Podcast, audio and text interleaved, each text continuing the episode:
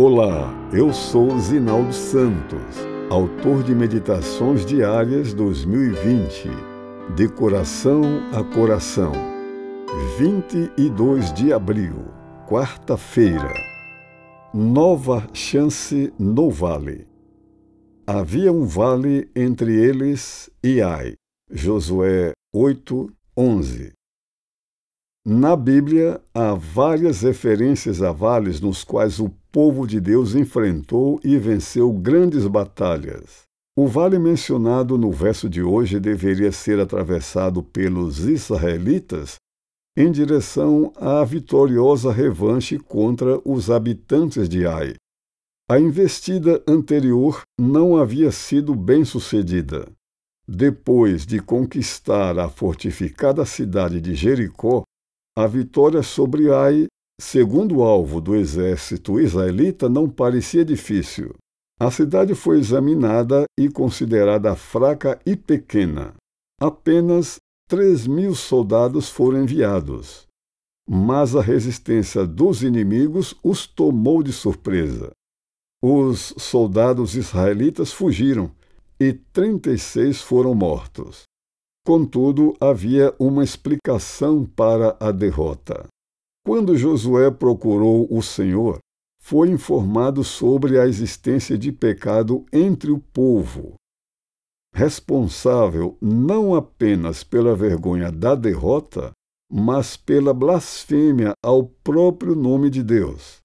Enquanto o mal não fosse eliminado, as perdas continuariam o povo foi reunido e o pecado foi descoberto. Acã, desobedecendo à ordem divina durante a batalha de Jericó, em vez de destruir as coisas proibidas e entregar os utensílios preciosos ao Senhor, escondeu uma capa babilônica, um pouco mais de dois quilos de prata e cerca de 500 gramas de ouro. Resultado: então Josué e todo Israel com ele tomaram a cã e a prata e a capa e a barra de ouro e seus filhos e suas filhas e seus bois e seus jumentos e suas ovelhas e sua tenda e tudo quanto tinha e levaram-nos ao vale de Acor. Triste é a vida de quem esconde e acaricia um pecado. Eliminado o mal, Deus transformou o vale de Acor, cujo significado é problema, desgraça, em porta de esperança.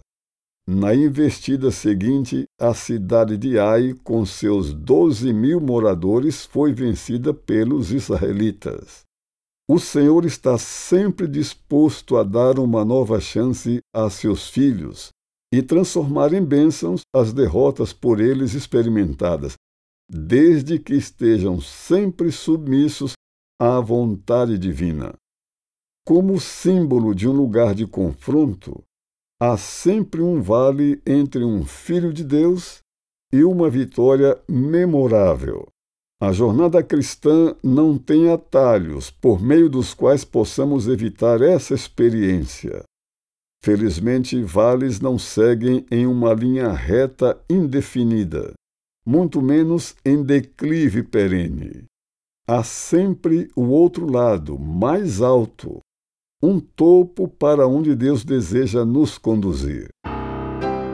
Lá no alto, veremos o brilho do sol e teremos motivos para gratidão e alegria, sempre que seguirmos a estratégia estabelecida por Deus.